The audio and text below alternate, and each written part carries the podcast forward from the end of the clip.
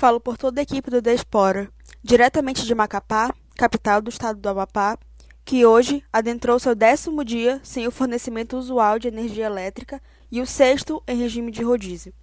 Rodízio este que, assim como a maioria das commodities e serviços, funciona prioritariamente para a parcela mínima de ricos e influentes, como os donos de um estabelecimento de academia na capital Macapá, que, através de um acordo de cavalheiros com o prefeito Clécio Luiz, conseguiram burlar o rodízio de modo mais característico ao jeitinho brasileiro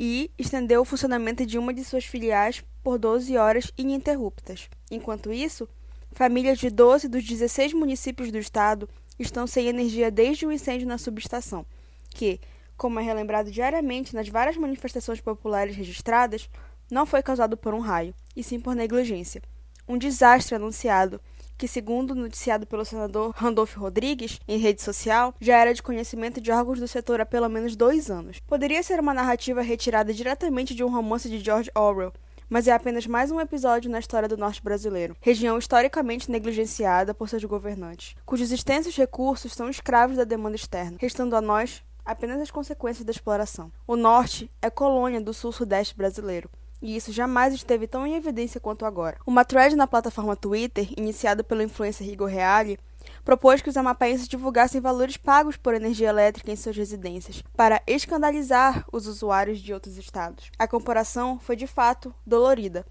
Valores estratosféricos foram compartilhados enquanto nos dávamos conta de como, apesar de fornecedores desse serviço, a conta mais cara, literal e figurativamente, é sempre a nossa tanto para sermos tratados com completo descaso, aguardando soluções em tese simples que estendem o prazo da agonia em até um mês, segundo o governador Valdez Góes, enquanto a ameaça, agora silenciosa, da pandemia prossegue lotando hospitais. A falta de água tratada e alimentos catapulta os índices de suicídio, taxa esta que o Amapá já liderava, e a polícia militar, com auxílio do TRE, continua criando espantalhos para justificar sua truculência. Truculência essa que felizmente não atinge a pessoa que mais sofre com isso, o candidato à prefeitura de Macapá, Josiel Alcolumbre, mas atinge pais e mães, todos os dias, tirando o que resta de esperança a famílias que desde terça-feira não sabem o que é viver dignamente.